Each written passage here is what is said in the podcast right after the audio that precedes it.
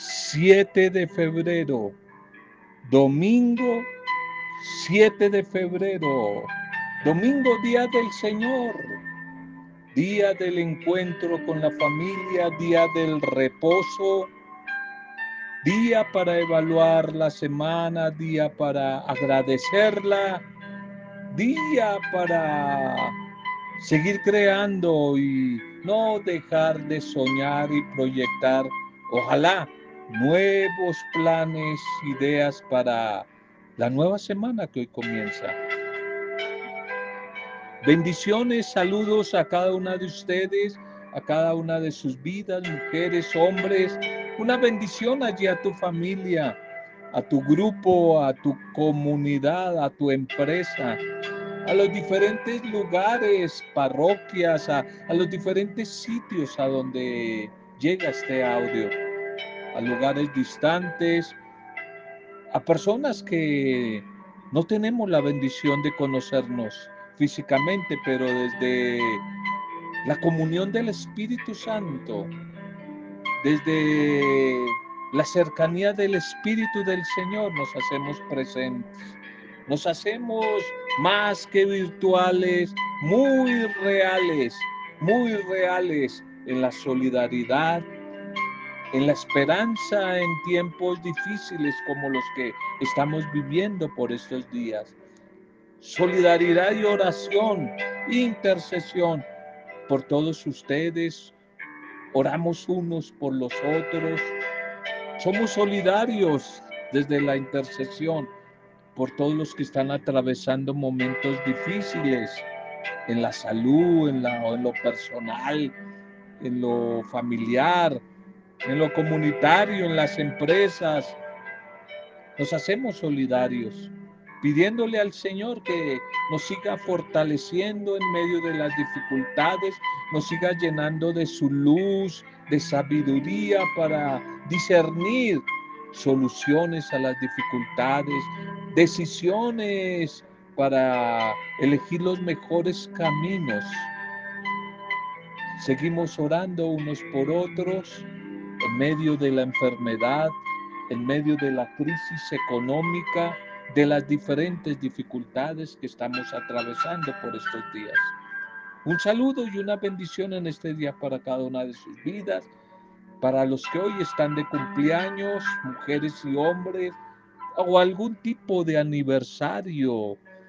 Celebramos con ustedes desde la distancia, agradeciendo a Dios y pidiendo su bendita bendición, presencia y bendición en las añadiduras, las cosas para ustedes, cumpleañeros, cumpleañeras o los que están celebrando algún tipo de aniversario por estos días. Feliz día, un feliz domingo, un feliz cumpleaños, una bendita, bendita celebración en este día. Vamos directamente la liturgia del Señor para ya este quinto domingo del tiempo ordinario.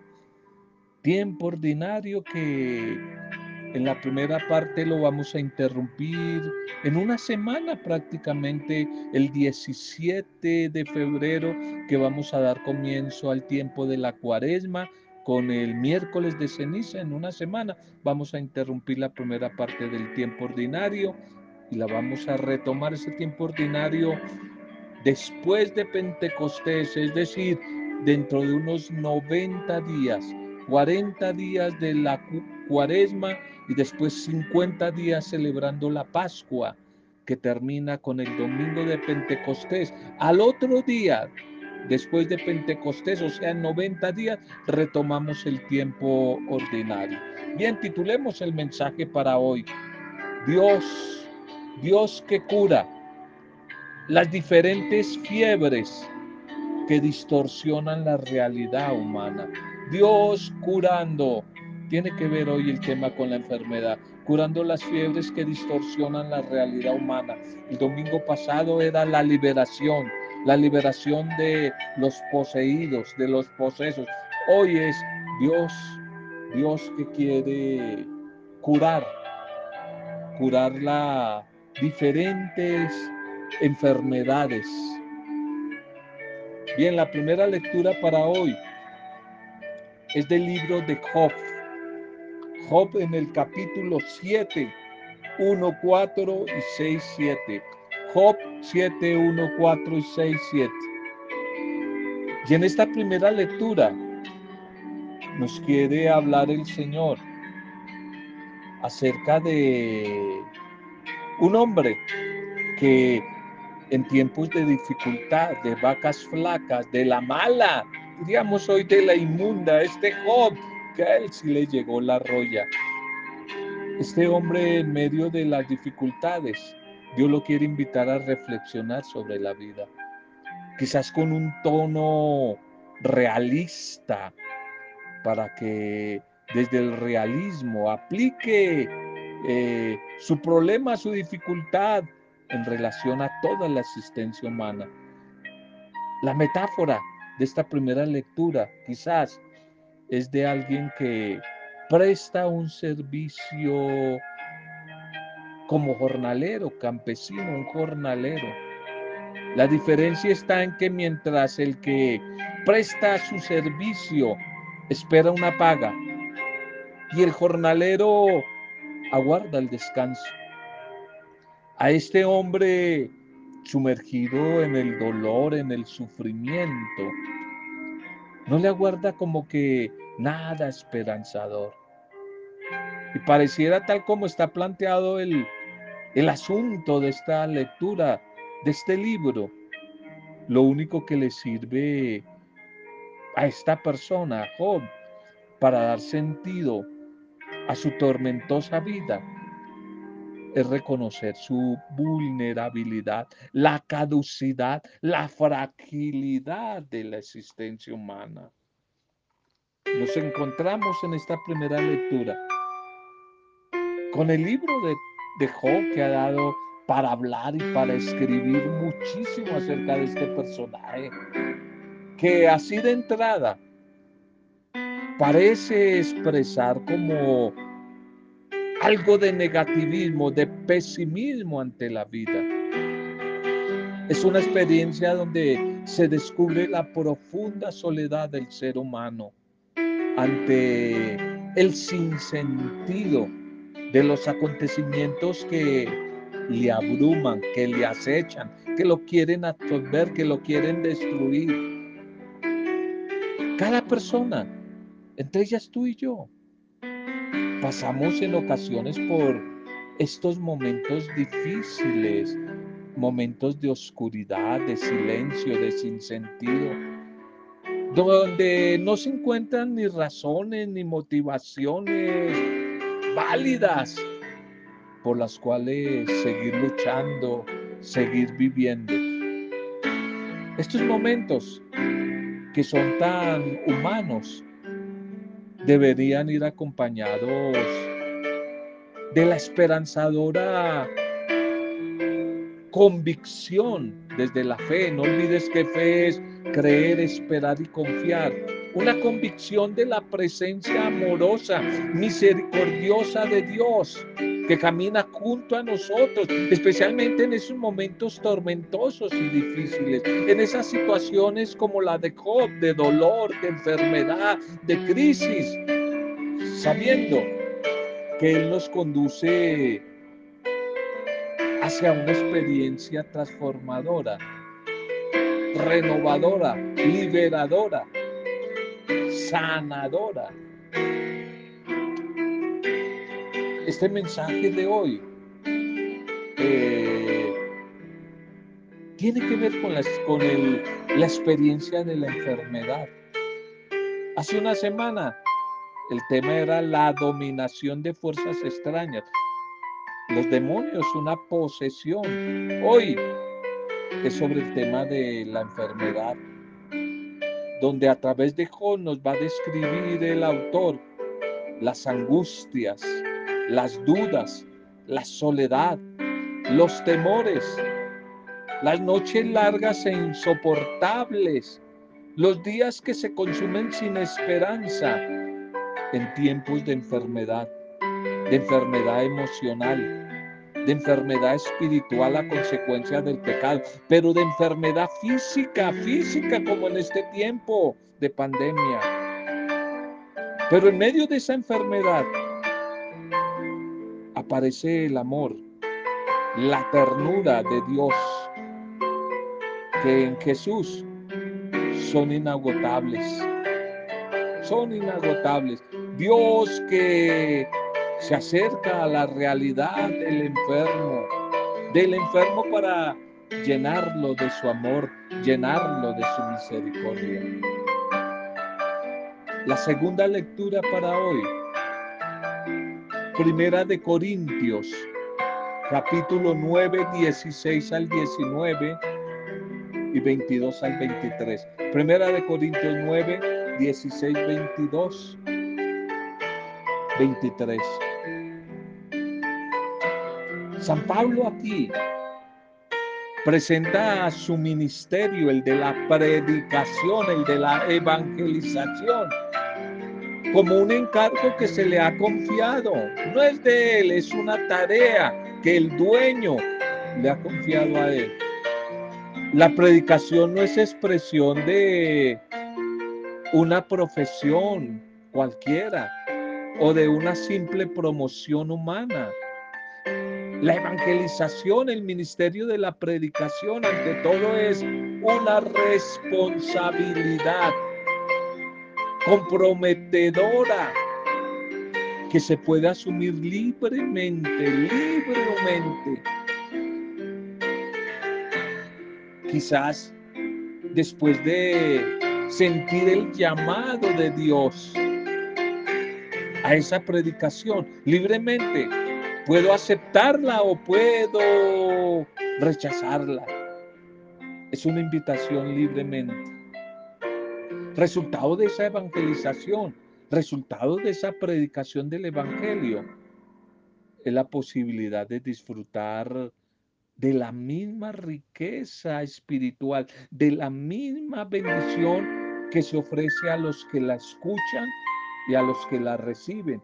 El que la anuncia también va a gozar de esa misma bendición. Esa es la paga de un buen predicador. Ver cómo los demás empiezan a encontrar sentido a su vida desde la buena noticia que él o ella han, anunciado. Esta misma dinámica la vivimos hoy, la vivimos tú y yo hoy. Compartimos, damos, entregamos y de eso mismo vamos a recibir. Y de eso mismo estamos recibiendo. Es una dinámica. Es una siembra que va a traer una cosecha. Lo que siembro se me devuelvo.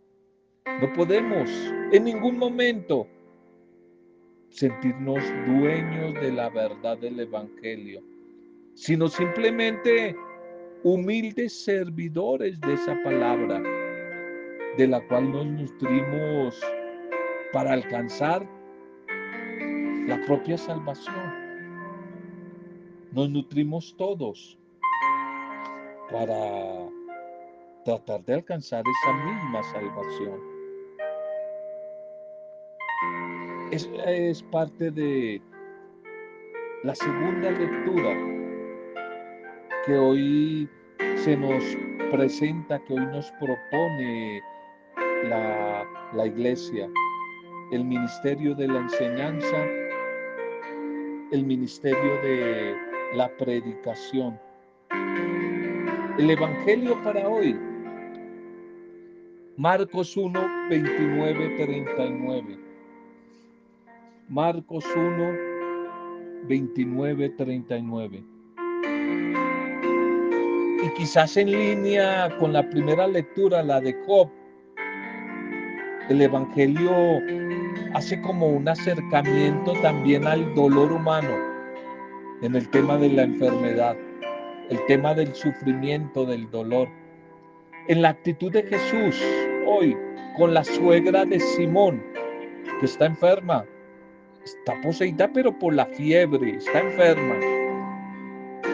Encontramos quizás en este hecho eh, retratado de alguna manera, de alguna forma, eh, el estilo como Dios mira el sufrimiento humano, la manera como Dios ve el sufrimiento humano.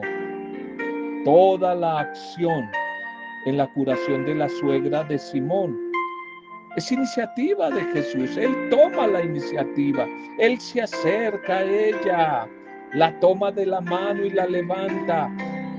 Tres acciones bien importantes. Se acerca, intimidad, la toma, solidaridad y la levanta.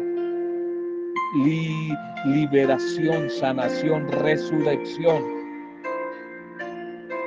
No es eh, simplemente una mediación de solo palabra. La sola cercanía de Jesús hace que la fiebre la deje. De esta como íntima conexión con Jesús, ella, la suegra de Pedro, responde una vez curada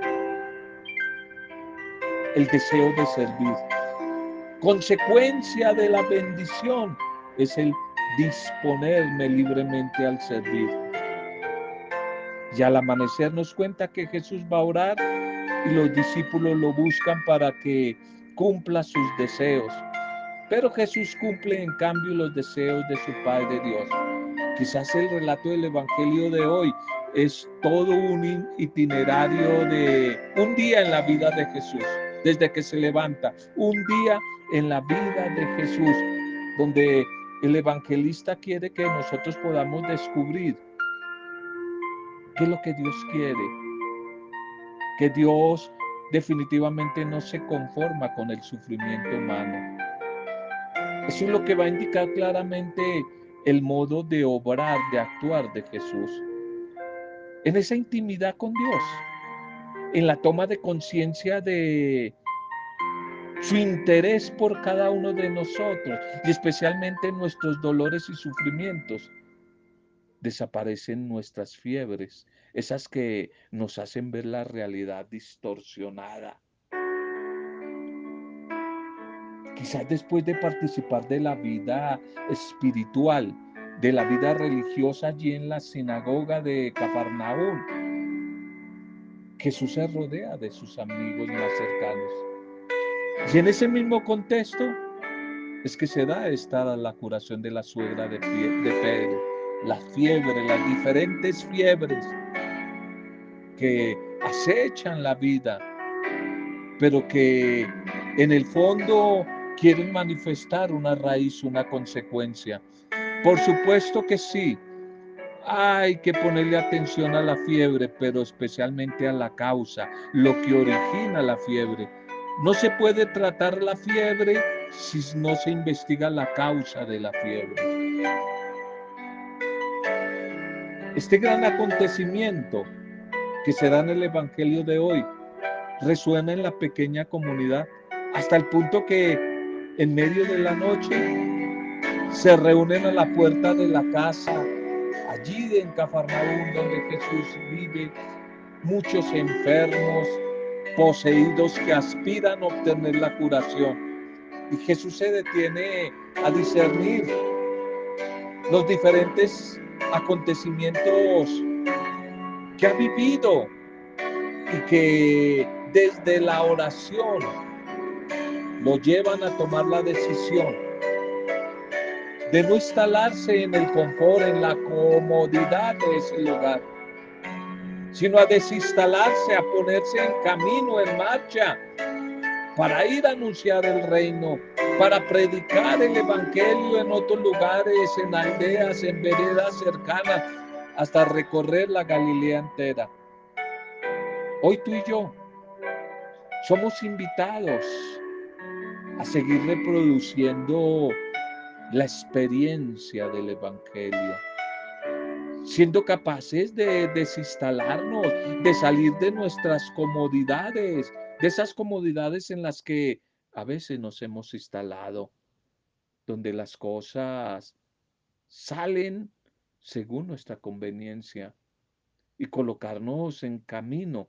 Y esto significa ser capaces de expandir la misericordia del Señor, ser capaces de llevar, seguir extendiendo esa bondad, esa bendita misericordia, ternura de nuestro buen Dios. Contemos una historia acerca de el evangelio de hoy. Una historia que se encuentra en un libro titulado Cartas del diablo a su sobrino. Cartas del diablo a su sobrino que escribe Charles Lewis. Un libro muy antiguo que data quizás por allí de 1940. Y allí nos cuenta que recoge la correspondencia entre el diablo y un anciano y retirado eh, servidor y su sobrino que está cumpliendo su primera misión con un paciente.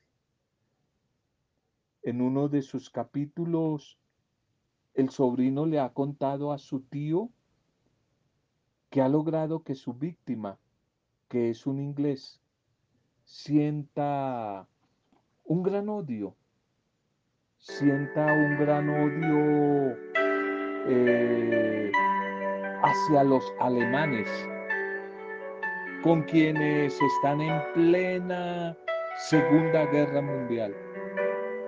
Sin embargo, el tío, experimentado y sabio,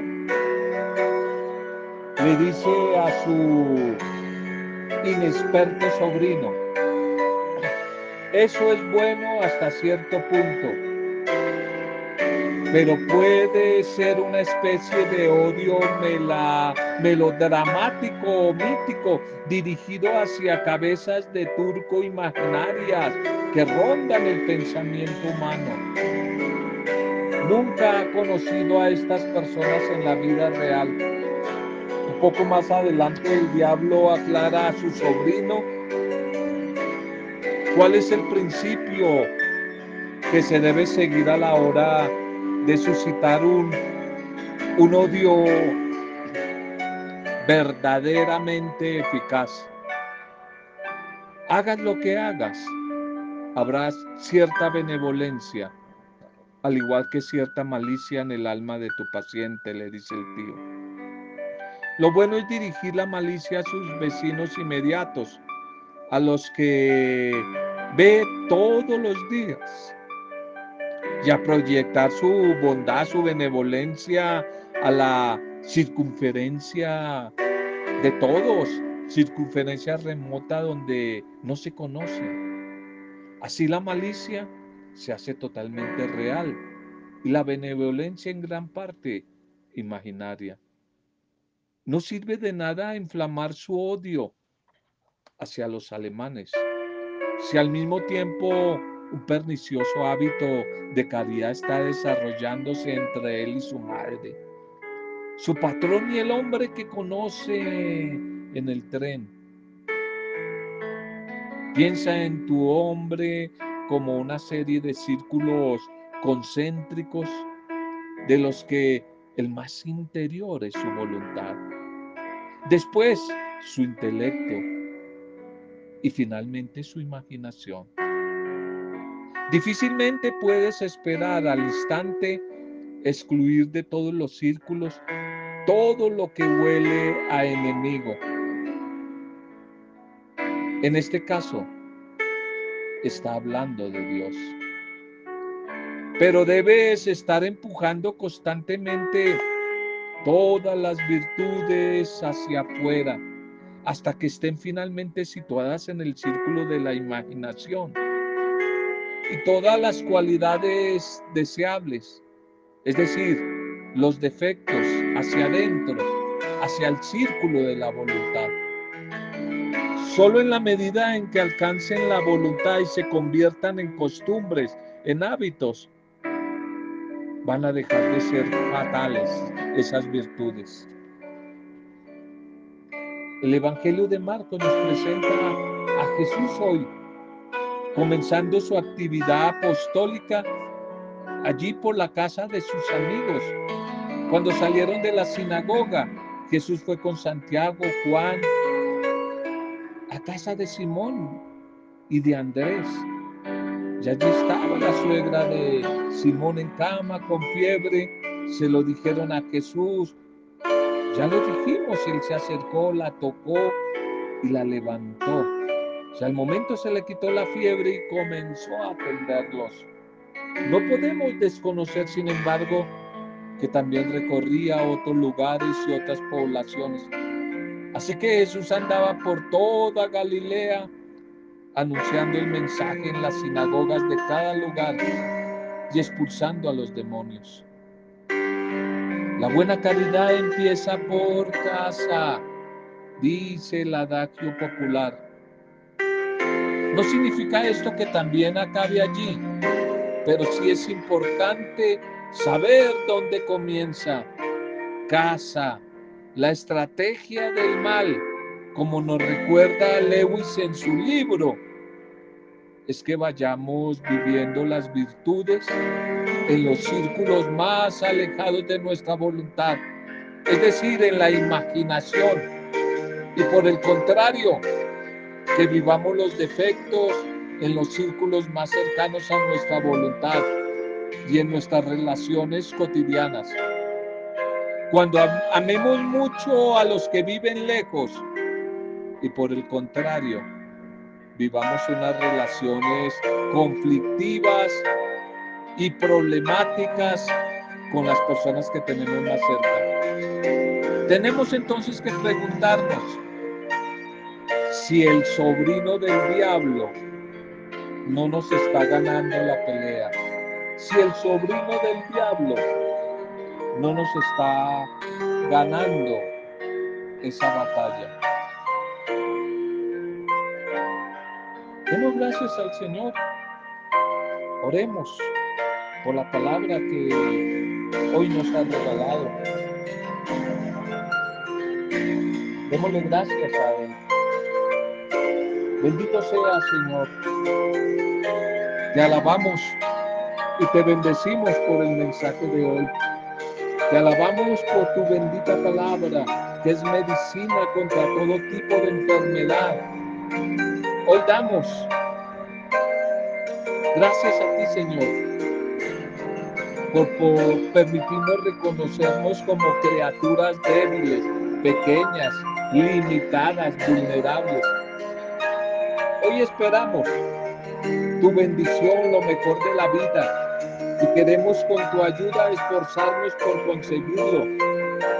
Pero no le pedimos a la vida lo que resulte inalcanzable. Queremos estar siempre contentos, contentas de nuestros pequeños logros, con lo que tenemos, con lo que hoy somos. Te entregamos hoy las diferentes fiebres, fiebres que paralizan, que limitan nuestra vida y que nos alejan de la realidad. Por favor, Señor, si tú quieres hoy, sánanos, Señor. Sánanos, por favor, Señor. Sánanos de esas fiebres que nos limitan. Sánanos, Señor. Cúranos de esas diferentes fiebres que hoy nos imposibilitan colocarnos en camino hacia el servicio por tu bondad y por tu generosidad, Señor. Inúndanos de tu espíritu, Señor. Inúndanos. Enséñanos a sentarnos esta existencia en ti, a vivir tu palabra, a configurarnos desde tu palabra con la persona de Jesús día a día, con su proyecto de vida, para que experimentando y siguiendo su ejemplo, nos entreguemos en servicio desinteresado a los demás, especialmente a los sufrientes, Señor.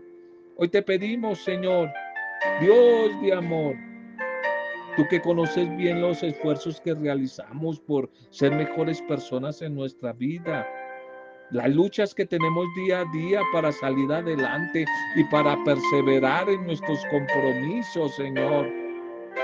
No permitas que nos alejemos de ti en esta nueva semana que hoy estamos iniciando.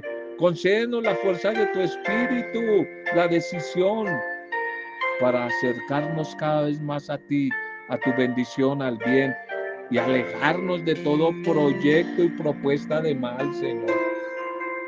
Hoy te lo pedimos, Padre, en Cristo Jesús, dándote gracias por la semana que terminó ayer, dándote gracias por esta nueva semana que estamos iniciando hoy, entregándotela a ti, Señor. Toma la dirección, el control de nuestra vida en esta nueva semana que hoy estamos iniciando, Señor. Te seguimos entregando lo que somos, lo que no somos, lo que tenemos, lo que nos hace todavía falta. Bendícenos, Señor. Síguele dando sentido y razón a nuestro existir. Seguimos orando por los más necesitados, por los más vulnerables. Seguimos orando por nuestros gobernantes, las diferentes autoridades, por nuestros enfermos, por los más afectados en este tiempo de pandemia, por los desempleados, por los migrantes, por los comerciantes, los industriales, Señor, por las familias, por los ancianos, por los jóvenes, por los niños. Hoy seguimos orando.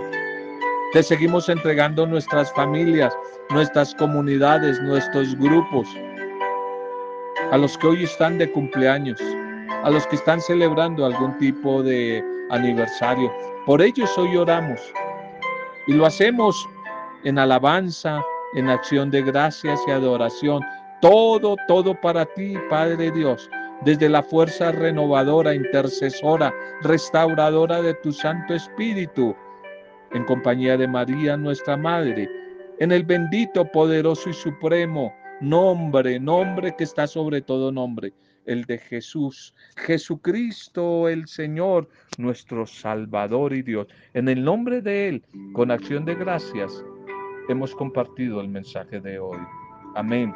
Roberto Zamudio de día a día con la palabra.